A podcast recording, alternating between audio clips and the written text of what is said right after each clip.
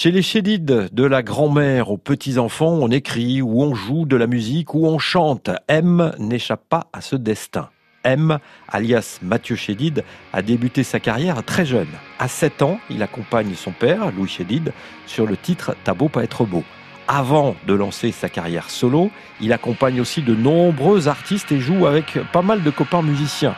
Les fils Woolsey et Souchon, NTM, Trio, Billy the Kick, Arthur H ou Brigitte Fontaine. Et en 1997, il publie un premier album, toutes catégories confondues, on en recense aujourd'hui une douzaine.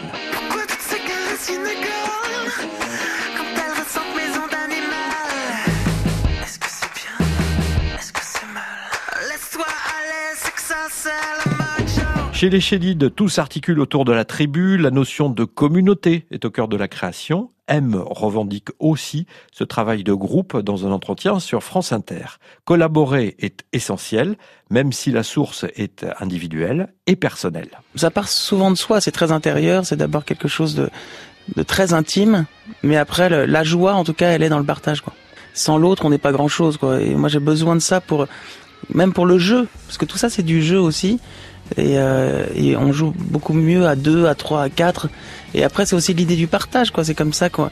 C'est de voir l'autre heureux, ça nous rend heureux. Enfin, c'est cette espèce d'échange assez basique, mais qui est fondamental. 2019 est une année de tournée pour M en Bretagne. Vous l'avez peut-être manqué le 5 avril dernier au Music Hall à Rennes.